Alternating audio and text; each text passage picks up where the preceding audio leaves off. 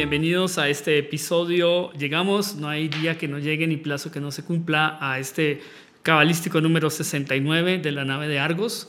Es un placer para mí tenerlos hoy como todos los jueves de hoy es jueves del 2019 y estamos aquí en la cabina eh, gracias a la patrocinio del Instituto Kipling y de Refaccionario Oriental.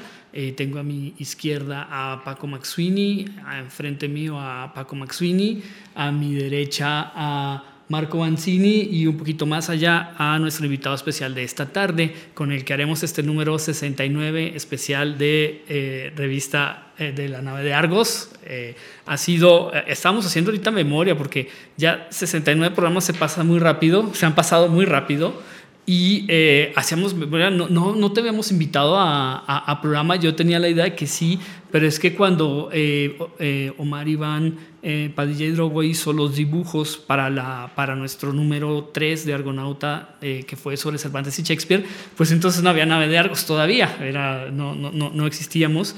Eh, hubiera sido también muy padre porque creo que fue uno de los números de, de, los, de los trabajos, bueno, hemos tenido trabajos muy interesantes, pero ese fue exprofeso para ese número, esta, esta extraordinaria portada con los dos, con este eh, ser bicéfalo unido entre las letras de Shakespeare y de Cervantes y aparte tener la posibilidad de incluir los estudios que habías hecho con esta calidad de dibujo que, que tienes, del, del, cual eh, yo siempre me maravillo cuando, cuando lo veo eh, dentro, de la, dentro de la revista. ¿no? Entonces, eh, te saludo, eh, bueno... Omar Iván, muy buenas tardes, gracias por aceptar nuestra invitación. Hoy 12 que estamos ya aquí, como los que nos pueden ver en Facebook, a través de nuestra página de Revista Argonauta, eh, revista cultural, eh, pues pueden ver ya la bandera que tiene aquí, ya, todo nuestro equipo aquí de utilería y de la escenografía. Eh, tenemos luces de colores aquí, sí, nos faltó y ya tenemos, ya estamos preparados para las fiestas patrias. Y eh, pero vamos a empezar a hablar, bueno, vamos a hablar de diferentes temas contigo. Uno de ellos eh, va a ser justamente sobre tu, sobre tu trabajo artístico, sobre las becas, las becas de arte, pero y viendo tu perfil de Facebook, creo que no sé si tenga algo que ver con ello, que está eh, de luto, está en negro eh, no sé si estás porque estás ahora trabajando en en proceso o fue por el fallecimiento eh, del maestro Francisco Toledo, del cual también queríamos comentar algo y hablar un poco aquí, para, si quieren, para iniciar este, este recorrido de la nave de Argos esta tarde. Bienvenido, Omar Iván. Muchas gracias, muchas gracias a todos por estar aquí en la invitación. Este, sí, hombre, ya tenemos un rato que, que trabajamos juntos en, en esa portada. Este, muchas gracias por la consideración, que es un trabajo que disfruté bastante, esos, los dos monstruos ahí fusionados. Fundidos, sí. Sí, sí, sí. Entonces, eh, fue un trabajo muy, muy agradable haber hecho eh, ese en, en, especial ellos dos. Y bueno, pues no me había tocado estar en la edición radiofónica, pero estamos aquí. Muchas gracias.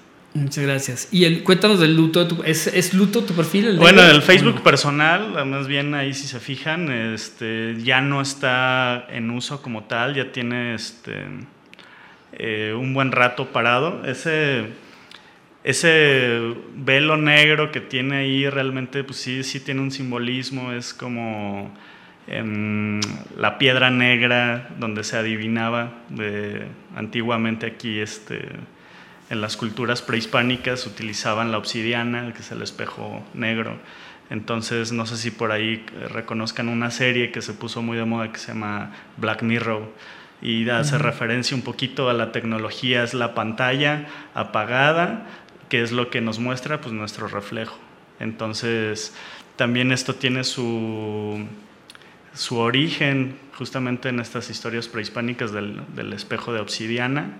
El que le regalan a Quetzalcóatl para, para espantarlo de Tula. Para y pueden hacer este adivinar cosas, incluso hay una historia de uno de estos espejos famosos de obsidiana que llega incluso a Inglaterra con un brujo de por allá y este, hay una guerra muy famosa que se gana gracias a que se adivina este, la estrategia del enemigo.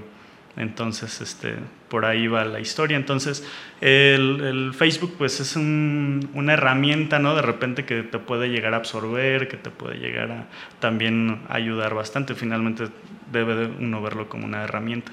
Entonces, ahorita ese, no es exactamente un luto, sino más bien es, es como la idea, ¿no? Que la gente vea su reflejo ahí en la negrura. de este espejo tecnológico. Uy, wow, eso, eso está muy, hacer reflexionar, ¿no? Claro. Eh, pensar en un mundo sin pantallas o en un mundo sin electricidad, yo creo que asusta más de uno. Sí, en la actualidad yo creo que estamos tan acostumbrados a la tecnología, a la luz eléctrica, que cuando uno a lo mejor vivía en, este, en un rancho, pues veía las constelaciones y veía el la bóveda celeste con miles de, de estrellas. Ahorita pues nada más se ven algunas y yo creo que esto también refleja parte de eso, de esa obsidiana pues es parte de lo que hay arriba y abajo, como dice el Kibalión. sí. Bueno, eh, Francisco Toledo, es una de las la gran pérdida reciente de uno de los de los artistas pues más eh, sobresalientes no solo en el plano no solo en el plano artístico sino también en el aspecto social y cultural. Sí desde luego yo creo sí o sea sí hay un luto. Yo en lo personal me asumo este en ese luto. Eh, no creo que sea nacional creo que realmente la pérdida es mundial es un personaje de mucha valía que nos deja un gran ejemplo, o sea, él hasta el último día, toda su, forma de pensar la materializó en los que menos tenían, eh, o sea, en las necesidades reales del pueblo de México, o sea, él se desarrolló en, un, en uno de los estados más pobres de México, que es Oaxaca, donde más este, etnias indígenas existen, eh, y hay una diversidad cultural, y hay tanto arte, tantas lenguas, sin embargo están también muy marginados, es un contraste terrible. Pues no hace mucho comentaba alguien en estos consejos eh, empresariales o en, estas, en estos de estos, en estos grupos que, que México debería hacerse Chiapas y de Oaxaca, ¿no? Si quería, si quería desarrollarse, ¿no? Automáticamente, eh, pues creo que hasta Toledo o Harpelú, por ejemplo, dijo que pues que era un, un, idiota que no valorara la riqueza, la riqueza que teníamos nomás en esos dos estados, ¿no? Sí, no, desgraciadamente, y en mi experiencia personal, no lo digo nada más de dientes para afuera, este, la gran mayoría de los políticos están ajenos a a toda este, cultura realmente eh, que les pueda aportar algo, ¿no? Son muy pragmáticos de repente y quieren todo en números y si no está en los números que ellos quieren, pues no. Entonces sí, realmente yo creo que la gente más inculta que he conocido, en mi experiencia personal, son los políticos. A mí me parece que, bueno, lo, lo leí por ahí, el instituto que formó ahí en Oaxaca, justamente Toledo. El de artes eh, gráficas de Oaxaca, ¿no? En algún momento tuvo que pasar a Bellas Artes.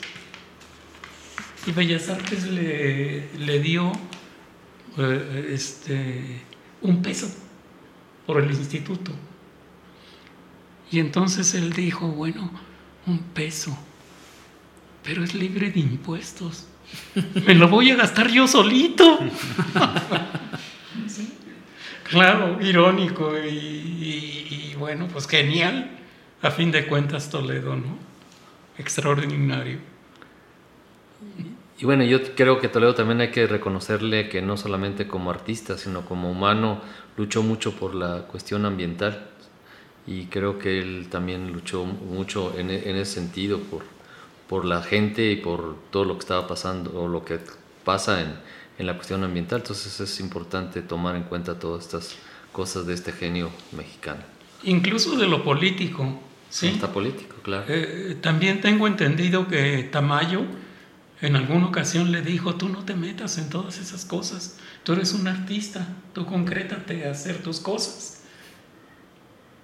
Y a fin de cuentas lo reflexionó Toledo y dijo, es que no puede estar nada más sujeto a ello.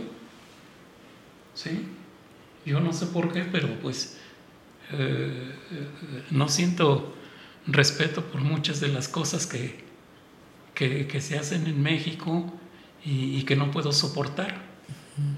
Sí, yo, yo creo que sí tiene mucha coherencia eh, el discurso que nos deja Toledo, porque hizo del arte no el fin, sino era su medio. O sea, él hace poquito leía una, una, dedicatoria que le hace Guillermo Marín Ruiz, un etnólogo, antropólogo, este, que, que leo bastante. ¿Está circulando en redes esa, esa, esa carta?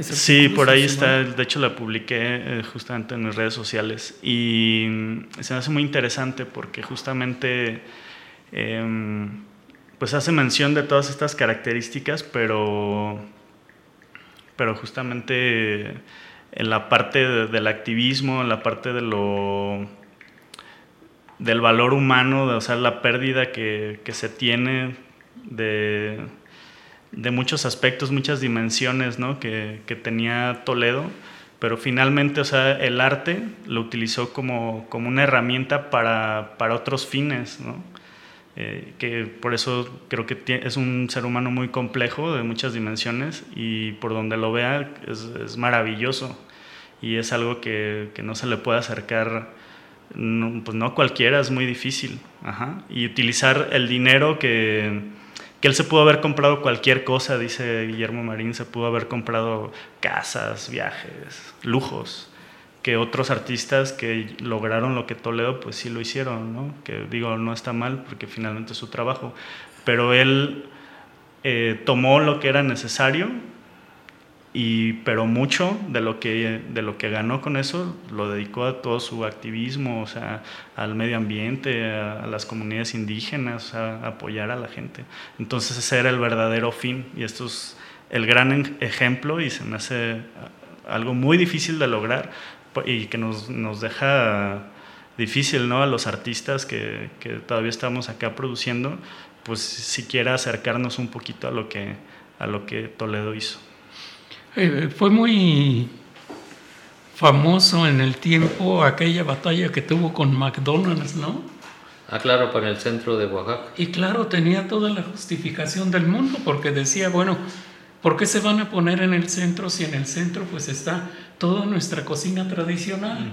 ¿Por qué tiene que luchar contra eso nuestra cocina? No, no, no puede ser. Váyanse allá donde hacen sus moles y, y ya, pónganse bajo esa circunstancia y lo logró. Y claro, México, en México todos lo supimos.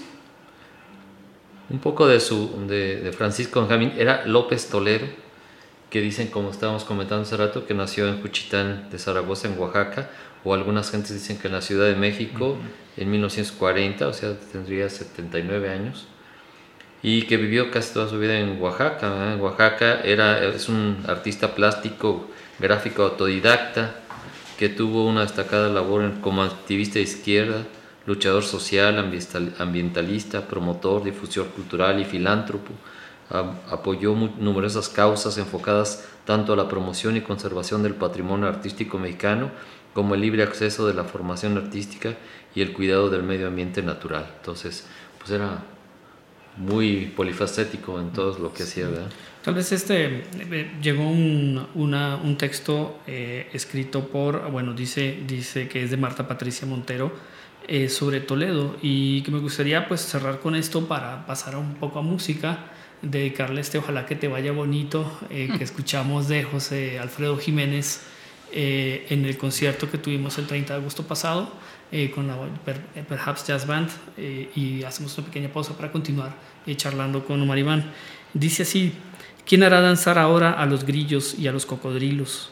¿Quién emprenderá una cruzada para defender las especies nativas del maíz? ¿Quién hará cartas prodigiosas para evitar locales de fast food en el centro histórico de Oaxaca? ¿Quién se sentará en su sencilla mesa de comedor a trazar autorretratos con miradas igual de profundas? ¿Quién hará de sus casas museos, regalándolas con total desprendimiento al pueblo y los artistas? ¿Quién dejará crecer tan honda su raíz para preferir una y mil veces la cantera verde, los cielos límpidos y de nubes viajeras que las invitaciones a exponer en países de otras lenguas y sueños? ¿Quién adoptará escuelas de preescolar para dedicarles cuadernos y rompecabezas y amplios horizontes? ¿Quién echará a volar papalotes para que los desaparecidos nunca se alejen de nuestros corazones? ¿Quién hará de sus pasiones joyería, mosaicos, telares y tapetes cargados de simbolismos? ¿Quién hará de los monos reflejos donde mirarnos todos? ¿Quién recordará que los guaraches, la ropa de algodón y el pelo enmarañado son suficientes si se tiene una vida coherente y la gracia de desparramar alrededor los dones de esa vida? ¿Quién llenará el vacío en tu mesa, en tus museos, en los talleres, en tus calles? Ay, Francisco, qué huérfano nos dejas. Hoy ya eres más ligero que las nubes de los cielos que te vieron soñar y hacer de esas ensoñaciones un arte irrepetible extraordinario.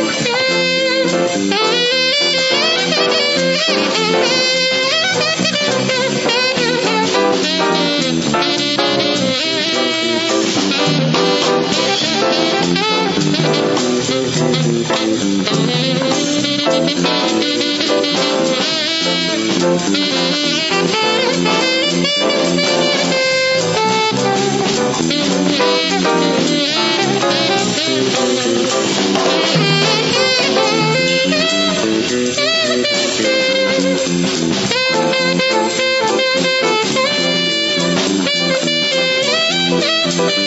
you.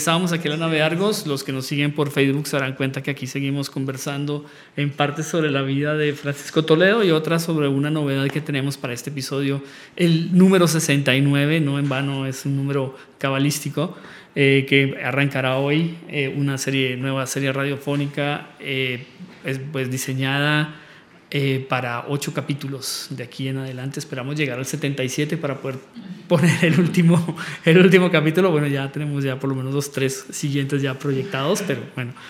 Eh, un gusto eh, continuar contigo, Omar Iván. Estábamos hablando, hablando de esto del tema de justamente del compromiso del arte con la sociedad o con el o con del artista con el medio en el que vive eh, querías comentarnos, o que uno de los, de los puntos que queríamos tocar en esta charla esta tarde era justamente esto de la retribución social o de la retribución del artista al medio donde vive. Eh, ¿Podrías hablarnos un poco sobre, este eh, tema? Es algo que me, que me interesa bastante comentar para que todo, todo el público que los ve este, lo conozcan. bueno, a mí se me hace muy importante la labor del artista, justamente dentro de la sociedad, porque creo que, el arte tiene mucho que dar, tiene mucho que aportar y justamente reconstruir de alguna manera el tejido social. Eh, yo en mi carrera como artista, desde estudiante, estuve mucho en contacto este, con todo tipo de alumnos y he tenido este, experiencias muy gratas y muy difíciles también a, la vez eh, en este sentido. Eh, y desde hace cuatro años yo me he dedicado como artista a ofertar becas que no tienen, este, son al 100%, son para gente principalmente de escasos recursos, que se quieran dedicar a las artes visuales. Por ahí siempre conocemos a alguien que dibuja bien, que tiene algún talento. Eh, yo, bueno, me enfoco a las artes visuales y es lo que puedo ofrecer. Yo, yo, en mi experiencia como artista creo que tengo mucho que enseñar. Sí soy una persona que, que soy muy desprendida en ese sentido, todo lo que sé yo lo, lo enseño y también incluso estoy este, eh, en la apertura de, de, aprender de mis alumnos, algo que, que, siempre he tenido. Yo tengo 12 años dedicándome a dar clases, estuve dando clases eh, para el municipio, en Casa de la Cultura, a nivel privado también, y hoy día estoy independiente, sin embargo creo que es cuando mi labor se hace más fuerte en el sentido de que yo quiero apoyar a, la comunidad en Irapuato eh, y sus alrededores, es posible, eh, invitando a la gente a que participe de estas becas. ¿sí? Eh, hay ciertas este, características que estoy buscando también, no es tan, tan abierta, sí tengo que tener esa mesura de, con quién puedo trabajar. Entonces se decidió... ¿Cuántas, cuántas becas, cuántas becas Al año estoy dando seis becas, son seis becas.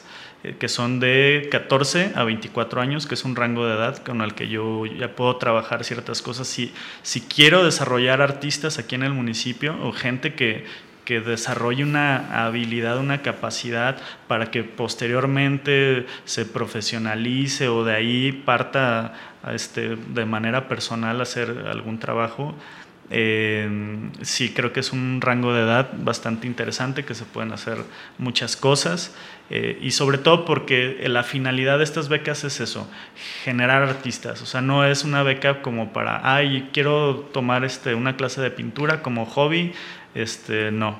Si realmente la selección se hace. ¿Cuáles son los requisitos? Porque debes pedir, me imagino que trabajos o, bueno, no sé, hacer algún tipo de prueba para poderlos, para poder calar. Sí, lo, lo primero que se hace es que me tienen que escribir este, una carta motivo eh, acompañada de eh, imágenes de trabajos que ya tengan al correo que es hidrogo.hotmail.com. Este, ahí me lo pueden mandar, ahí en mis redes sociales también me pueden escribir. Em, y yo una vez que, que, yo reviso el material que me envían, el segundo paso es hacer una entrevista, porque me interesa conocerlos, saber qué piensan, por qué, este, que me complementen un poquito esa carta, este, de por qué quieren tomar la beca. O sea, la carta debe ir entonces a hidrogo.hotmail.com. Ajá o a tus redes sociales, eh, que estás también como, estás como... En la de Hidrogo, ajá, la página de Hidrogo, que es así como, como se ha manejado. Esta. Ya tu página de, ya profesional. Ajá.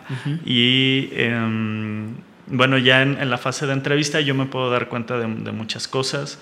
Este, y finalmente hay un tercer proceso que es una evaluación.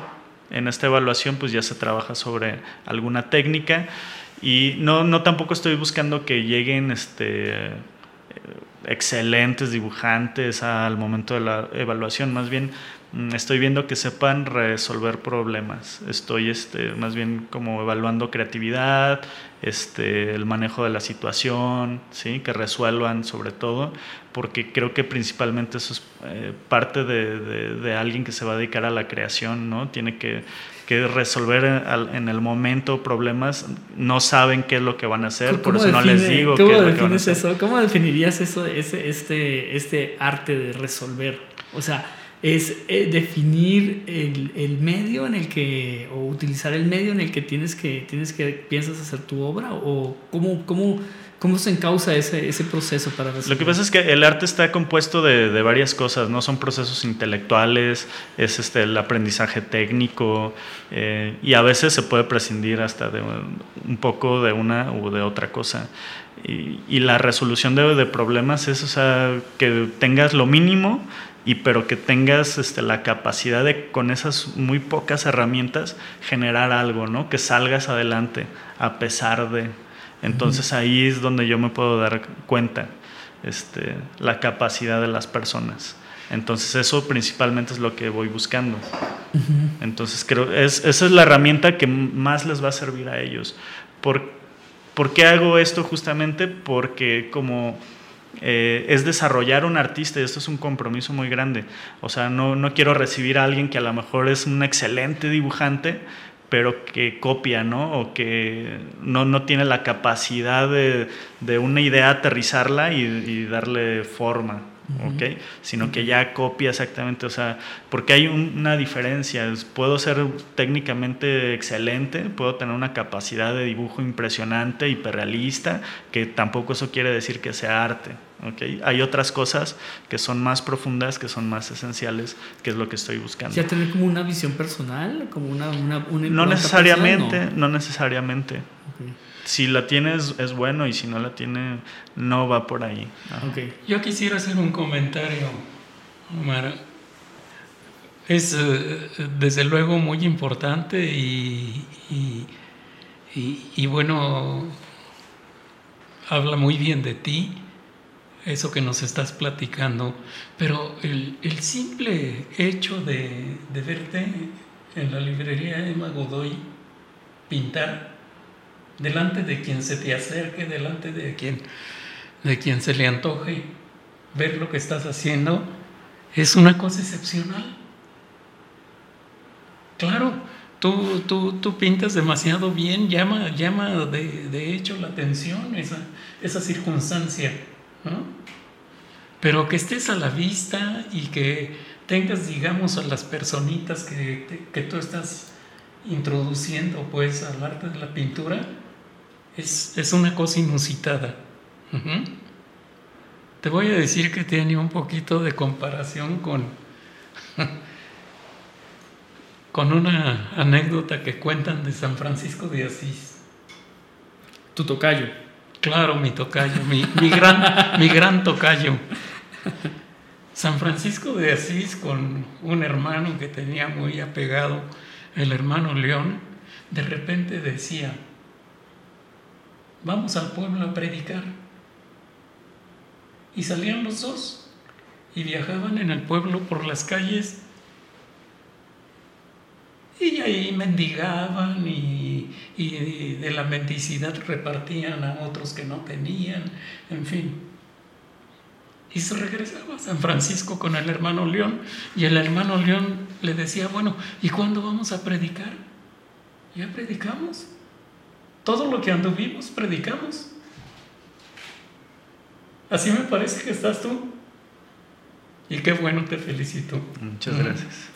Decías que empezaste hace cuatro años. ¿Cómo ha sido el proceso con los que ya han recibido la beca? ¿Cómo, cómo, cuéntanos un poquito sobre la experiencia ya que Sí, sí, es interesante. Eh, ya que, que, pues sí, se ven los resultados. Em, o sea, ha pasado por ahí. No tengo la capacidad de recibir a tantas personas. Eh, por ahí alguna vez, de hecho, este, se me apoyó algún tiempo cuando estaba mm, este, Federico Vargas en Casa de la Cultura.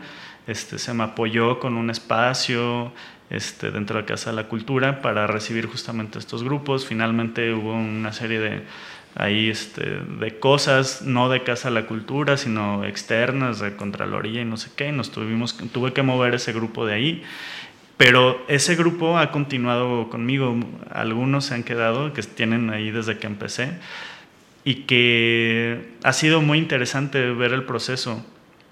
Hay un, alumno mío, Omar, también mi tocayo, que, que, me encanta ver lo que hace, realmente creo que es un, un talento este, muy grande que tenemos aquí en Irapuato, que no tarda en despegar. Él ya lo que necesita es este, aventarse, volar grande, tirarle grande, porque necesita también aprender. Creo que también hay un momento en el que el maestro cumple su función y que tiene que este, dejar caminar al alumno, no puede estar ahí todo el tiempo. Entonces creo que él ya está entrando en ese proceso. Omar, Omar qué?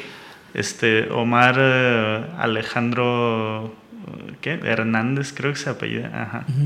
Sí, sí y él este, ya está pues, en un proceso, ya, ya él ya venía con un trabajo sólido y que ha ido como tomando forma. Realmente es, un acompañamiento. Yo no puedo decir que, o sea, que le he enseñado todo lo que sabe, es un acompañamiento y él solo se ha ido animando y además estar en comunidad trabajando con, con otros jóvenes este, haciendo, viendo cosas diferentes que cada quien trae, ¿no? Entonces eso es como muy nutritivo y, y, creo que eso es parte también muy importante de la formación del artista, este, hacer la comunidad. Yo soy muy creyente que los artistas tenemos que hacer comunidad, yo no apoyo mm, para nada la, la, cuestión de los egos. Tú fuiste de, los fundadores de Café de Todos, ¿no? Así es, junto con Daniel Ramos, ajá, yo fundé este taller Café de Todos. Y, y bueno, aquí la, la, cuestión, este, la experiencia también, o sea, ya, ya ha habido jóvenes que, que ya han salido, que ya están haciendo cosas interesantes. Hay una chica también, Adriana, que ella este, algún día le hice la recomendación de, mira, ¿por qué no agarras dibujo científico? Ella este, dibujaba aves. Este, le gustaba cómo dibujaba aves yo, pero la manera en que ella lo llevó era como más estructurado, una serie de cosas. Y le dije, oye, ¿por qué no agarras un curso de dibujo científico? Y por ahí se fue. Yo sé que le está yendo muy bien, me da mucho gusto. Es una persona que creo que tiene mucha capacidad y que, que también creo que le, le, va a ir muy bien. Ya le han publicado en la Universidad de Texas, le pidieron trabajo para el zoológico aquí, el de León, hay cositas así que me ha comentado. y creo que se llama? Adriana, Adriana. Ajá, Surbia. Ah, Surbia. Ajá, también hace poquito este, ganó algo de los premios de, de, aquí del municipio que otorgan a los jóvenes del Injubi. Entonces una, es una persona que tiene mucho tesón, que tiene mucha cabeza y que, que creo que está canalizando muy bien este, pues todas sus ideas. Entonces alguien que también estuvo trabajando ahí en, los talleres y pues me da mucho gusto que, que todos ellos estén despegando. Yo quiero comentar unas palabras de Toledo y, y, quedan muy ad hoc a lo que estás diciendo, que dijo, yo, para no sentirme tan mal de ser un capitalista, de ser un hacedor de dinero, lo gasto en instituciones que se abren a los jóvenes que no tienen posibilidades de viajar para ver exposiciones o tener libros estilo que usted ve aquí, el cine, el centro fotográfico, todo está hecho un poco para pagar culpas por el interés que tengo por la difusión. Yo creo que ojalá seas un Toledo dentro de poco aquí en Irapuato. No, pues está, es, es difícil, es muy difícil. Primero habría que ser suficiente dinero. Es muy difícil, pero, pero hay una exposición que se está cocinando, eh, que se está cocinando de Omar en el, en el CREA en unos, en unos meses. Ahorita vamos a hablar, ahorita vamos a hablar de eso, pero antes eh, quiero hacer una pequeña pausa para, eh, para que escuchen ustedes este primer episodio en este número 69 de Argonauta con el que iniciaremos la transmisión de Trampas, que es una novela eh, micronovela radiofónica eh, que escribió o que produjo eh, este microcuentista Jeremías Ramírez Basillas sobre textos, sobre un texto ya previo, con voces muy interesantes, como, bueno, contaré muy rápidamente de qué, de qué va para que no, no entre tan en frío.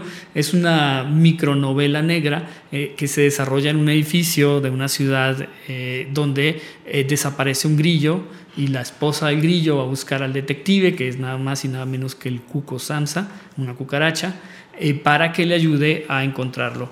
Entonces, este es este el primer episodio. Van a ver ustedes la, serie de personajes que se van a desarrollar a partir de, ese, a partir de ese momento, a partir de esa búsqueda de Cuco Samsa. Eh, y bueno, los ocho capítulos siguientes los tendremos en los siguientes números de, Argonauta, eh, de, perdón, de la nave de Argos, esperando que se enganchen y que pues por lo menos si nos podemos a nosotros, pues sea para escuchar la radionovela, ¿no? Que, que, que nos sintonicen. Entonces, eh, bueno, agradecemos a Jeremías Ramírez Basillas en Celaya que nos, nos, facilitó este, este extraordinario material que se produjo pues hace recientemente este año. tiene voces que también de una colaboradora también que muy querida de Argonauta, de los de dos, tres números que nos ha enviado colaboraciones excelentes, que es Patricia Bañuelos, y también de un escritor del sur de Veracruz, que es Luis Alberto Chávez Fósil, que lo escucharán ustedes en la voz eh, protagónica del Cuco. Entonces, eh, sin más preámbulos, creo que ya dije mucho. Lo que no les voy a contar es el final, por supuesto, para que se la, se la avienten toda. Eh, le damos entonces paso a este primer episodio de la radioserie Trampas.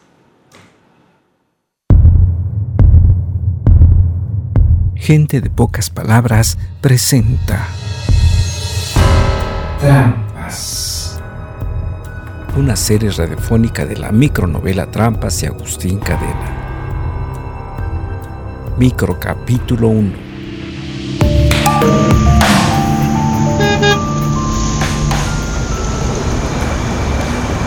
Desde el barandal de la azotea, el cuco Samsa observaba el incesante titilar de las luces urbanas. Era una noche fría y abajo, a lo lejos, el tráfico fluía concentrándose en las avenidas y dejando casi a oscuras las angostas calles laterales. Barrio peligroso, de ladrones, de casas sin ventana, de tejadones y talleres protegidos con rejas. Allí, en esa oscuridad, en esa aparente quietud, el golpe de la fatalidad resultaba más que aparatoso, más sorpresivo que en las zonas iluminadas, pero en esencia era lo mismo. Pensó el cuco, frotando sus antenas una contra la otra. Conocía el lado triste de la vida desde niño. Creció en las coladeras y los tubos de desagüe, en las alcantarillas, entre la basura. En la tarde había ido a verlo la señora del grillo Crekel.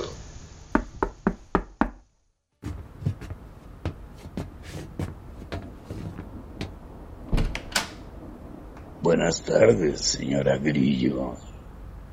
¿En qué la puedo servir? Cuco Samsa observó la cara de la señora Grillo. Parecía que no había dormido. Tenía ojeras y esa expresión de sufrimiento que era común en las esposas de los músicos. Mi marido desapareció. Le digo de una vez que ya no investigo adulterios. Cuco Samsa la midió con la mirada. No me gustan los líos domésticos. No es eso, inspector. Y no soy inspector. Ni siquiera trabajo para la policía. Soy investigador privado. La señora parecía a punto de soltarse a llorar. Empezó a estrujarse las manos. No me trate así, por favor. Perdón. Cálmese. Pase.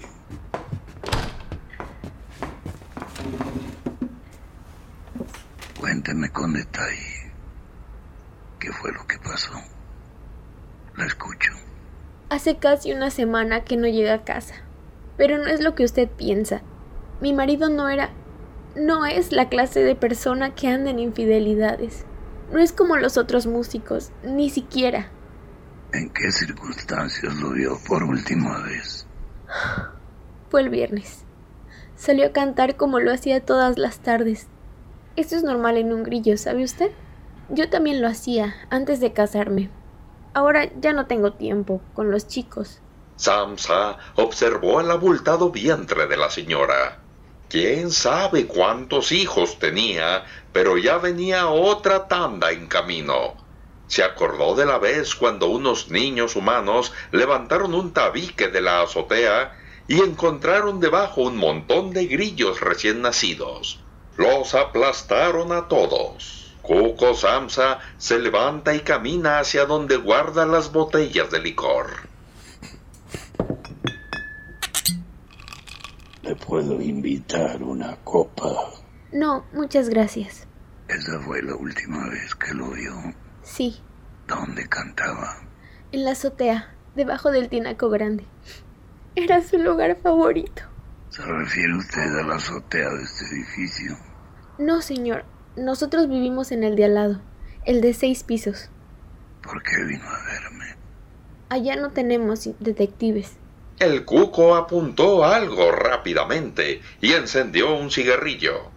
Pensaba en lo dura que era la vida para todos los miembros de esa sociedad clandestina, marginada, estigmatizada que los humanos llaman bichos, cuando no algo peor, alimañas.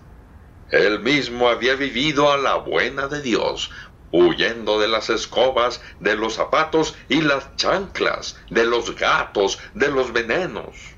A mi marido no le gusta irse lejos. Decía que no era seguro. Ni siquiera se aventuraba en los departamentos de abajo. A nuestros hijos les tenía prohibido. Ningún lugar es seguro. Ella asintió con sus enormes ojos negros llenos de resignación. Ayúdeme. Nosotros nunca hemos tenido mucho. Usted sabe que aquí nadie es rico, pero le prometo que le pagaré. Está bien. Este fue el primer capítulo de la serie radiofónica Trampas de la novela del mismo nombre de Agustín Cadena. Los esperamos en el siguiente capítulo.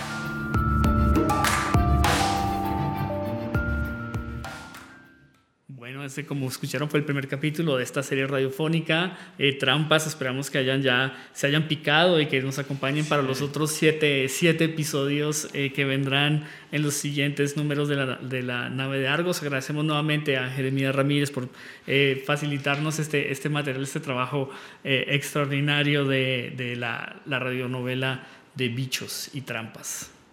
Eh, y continuamos eh, con nuestro programa. Eh, Continuamos con tu 69, eh, Omar Iván. Eh, ya hablábamos, bueno, habla- hablamos de la parte de las becas, entonces en, en hidrogo.hotmail.com, quienes estén interesados entre 14 y 24 años pueden enviar una carta eh, pues, solicitando este, este apoyo. Así Eh, es. junto y conjunto con la carta, envi- bueno, de la- los motivos, las motivaciones, también enviar el trabajo gráfico eh, que ya hayan elaborado previamente y ya se ponen en contacto y bueno, vas analizando si, si es posible darles el- este, esta beca o no. ¿La beca dura cuánto? Es por un año. Es por un año. Perfecto. Es por Entonces- un año y quien quiera eh, se puede renovar. Ahí, bueno, mi limitante es que no tengo un espacio propio. Eh, Realmente ahorita la facilidad me la da CREA Centro Cultural para dentro de sus este, espacios poder dar este taller. Entonces también estoy muy agradecido ahí este, con Juan, con la licenciada, que son los que me apoyan en ese sentido, porque también este, estoy ahí como inserto ¿no? en muchas actividades con ellos y pues se me permite también hacer este tipo de, de labor. Y el espacio justamente pues es una limitante, porque no, yo quisiera que esto fuera como más grande. Igual también luego con tanta gente no se permea lo suficiente para que también la labor eh, de frutos, pero sí me gustaría que en algún momento esto creciera o que yo no fuera el único también que, que estuviera como en ese sistema de retribución social este, apoyando de esa manera. Pero sí, entonces eh, eh, la idea es que la, la beca son seis por año que recibo y justamente dura un año. Ok, correcto. Y bueno, y hablaba o comentaba, eh, eh, enunciaba al inicio, eh, para, este, para este ya último bloque del, del programa, eh, sobre la, la, exposición que viene, sobre lo que estás sí. cocinando ahorita para la... Para, ¿Cuándo es la inauguración de tu, de tu expo? Ok, eh, mi inauguración es el 10 de octubre. Eh, ahorita estoy todavía terminando algunas piezas. Va a ser algo bastante interesante para mí porque justamente te comentaba hace un momento que yo no tenía planeado exponer. Este, Vidal Berrones ha sido el que ha estado ahí insistiendo de que ya la individual. Qué bien. Y se lo agradezco, esa insistencia. Eh, pero sí, yo, yo por, por, una cuestión personal, una cuestión este, que estoy todavía trabajando, eh, se me dificultaba ¿no? una producción. He estado haciendo como encargos, he estado haciendo, también te comentaba, las redes sociales son muy útiles en ese sentido porque estoy como tomando cositas viejas y publicando y así dándole uh -huh. pues movimiento para tener como cierta vigencia. Este, pero es hasta este año una serie de experiencias que uh -huh. empiezo a retomar. Dentro de esos encarguitos está por ahí un plaquet, ¿no? Que, que sí, esperamos sacar para, para de, de los tres plaquets con Ajá. Editorial Principio del Caos, en que nos, nos ayudarás con unos, unas gráficas para el plaquet de cuatro escritores irapuatenses que saldrá, confiamos en, en noviembre, es nuestro, nuestra fecha prevista de, prevista de lanzamiento, pero ya hablaremos más, más al detalle de eso, pero uno de ellos estará ilustrado justamente por Sí, de, desde luego es algo, ajá, tú, tú me decías, no, con algo de lo que ya tienes, no, vamos a hacer cosas nuevas, estoy en este trajín ahora, quiero aprovechar o sea, este impulso, finalmente se dieron las cosas, ahorita creo que estoy en un muy buen momento, estoy muy creativo, estoy este planeando también ya lo que viene. Entonces, y además son proyectos bien interesantes, o sea, contigo, este, la exposición individual, también por ahí este, voy a entrar en, en algo altruista. Este, ¿Más altruista que las becas? Eh, es por el por estilo, sí, también es algo muy importante. Es este para la casa hogar, también este, va a haber una subasta. Uh -huh. ah, entonces también vamos a entrar ahí, este, Chano, Pavel, y por ahí varios este, invitados acá irapuatenses. Entonces creo que es una labor muy importante eh, el apoyar como se pueda, ¿no? Hay, hay muchas maneras. Eh, y bueno, estoy yo en, muy, en, mi momento que me siento muy productivo, me siento muy creativo, entonces estoy haciendo muchas cosas, estoy más que encantado. Entonces esta exposición eh, también va a ser algo que quiero que sepan, va a ser algo muy diferente a lo que están acostumbrados a ver. Realmente estoy más en contacto con, con, muchas cosas a nivel interior por toda esta serie de experiencias que he estado viviendo y entonces la obra también se está como desligando de toda esta historia que ya venía contando Hidrogo, ya, ya se va a ser algo nuevo y tal vez no importa que no les guste, realmente lo hago porque es lo que, lo que siento, creo que sí, con esa honestidad se deben de hacer las cosas y realmente no espero que, que a nadie le guste la, la, exposición y de hecho hasta más gusto me da decir eso, ojalá que a nadie les guste porque es algo totalmente personal, es algo que, que, hago para mí, por mí, que, que era algo ya también necesario. Uy, ya, ya, me asustó, Marco. Marco, ¿tú qué, ¿tú qué, dices, Marco? ¿Tú qué eres? ¿Qué te ha gustado que has escrito sobre esto de lo, del pintor y sus demonios? Bueno, precisamente yo siento que es parte de, esa, de, esa, de ese yo interno, de, esos, de esa efervescencia que hay dentro de cada uno de los artistas. Y bueno, pues Picasso tuvo su etapa azul y su etapa rosa y, su, y después entró al cubismo y entró a un, un montón de cosas. Yo creo que te está pasando algo igual, o sea, cuando pasa cuando, bueno, a Jaime o cualquiera que escribimos, pues también de repente pues salen las ideas y las plasmas como tú quieres y tú lo, pues, lo plasmas en un, en un cuadro, pero es tuyo, que es lo más importante de todo, es tú, eres tú el que estás haciendo, no le vas a dar gusto a, Jaime o a mí o a Paco, o sea, son lo que tú quieres y eso es muy importante y tienes la calidad, pues ya de, dices que no nos va a gustar, pero debe ser algo muy interesante.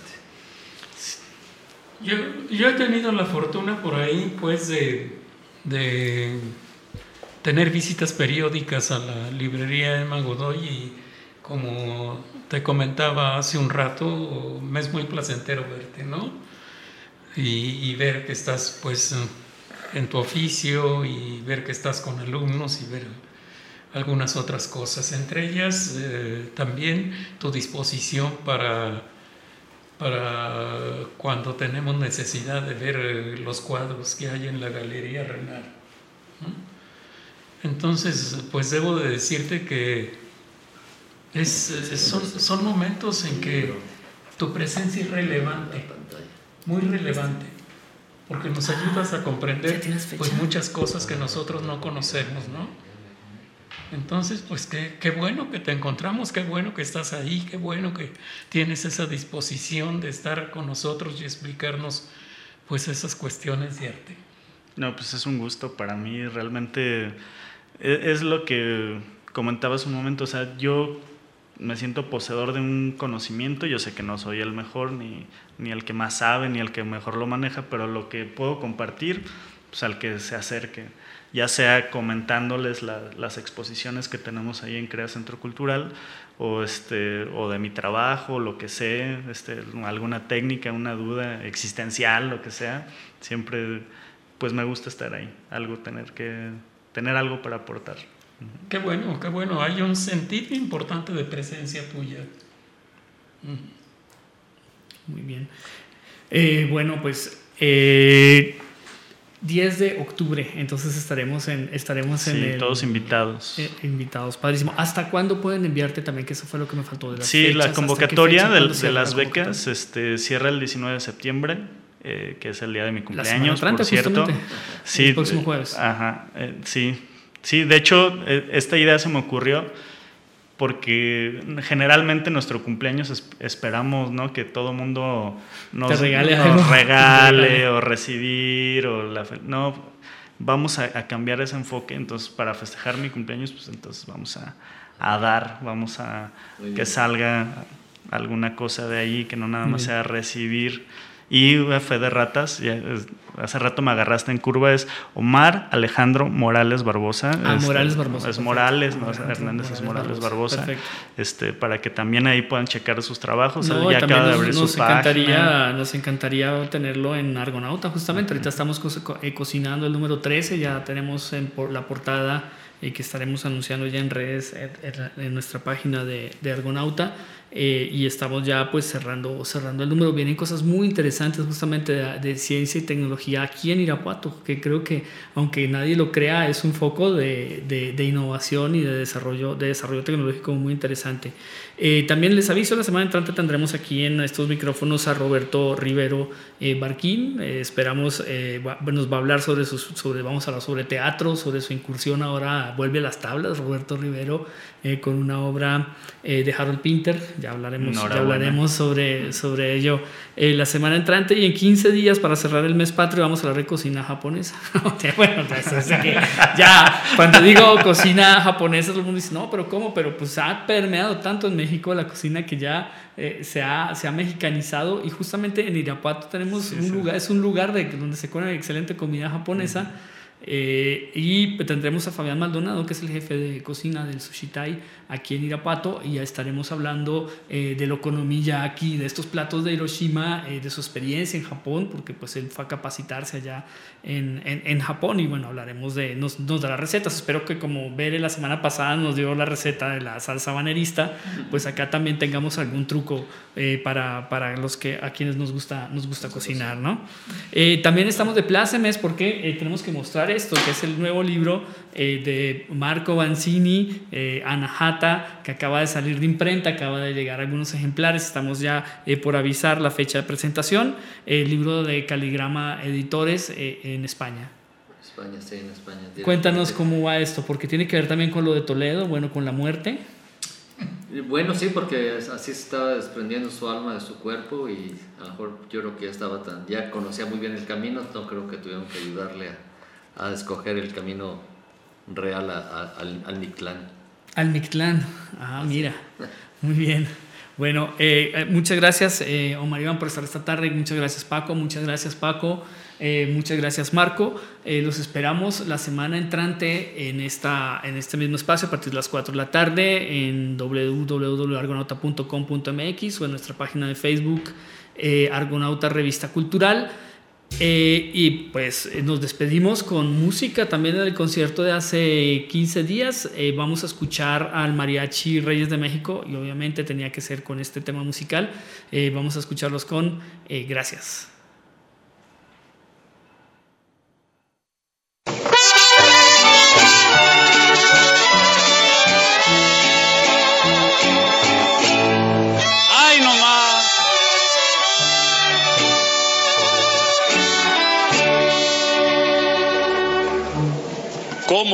Puedo pagar que me quieran a mí y a todas mis canciones? Ya me puse a pensar y no alcanzo a cubrir tan lindas intenciones. He ganado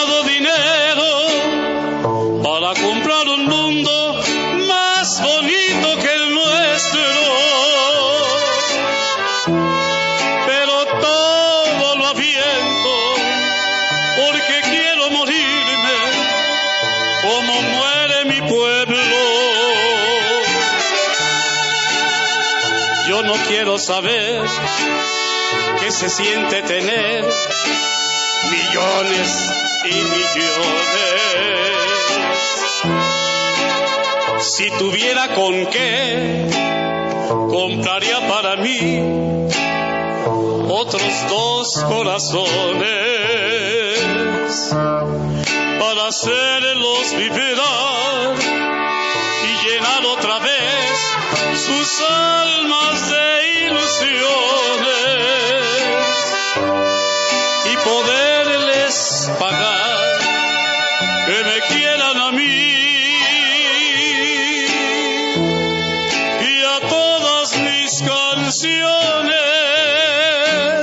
Como digo, José Alfredo, gracias, veras muchas gracias por haberme aguantado tantos años, desde 1947 hasta 1972, y yo siento que todavía me quieren.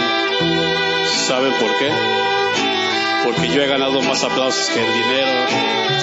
El dinero, no sé ni dónde se tira, pero los aplausos, esos se van conmigo hasta la muerte y no los quita nadie y poderles pagar que me quieran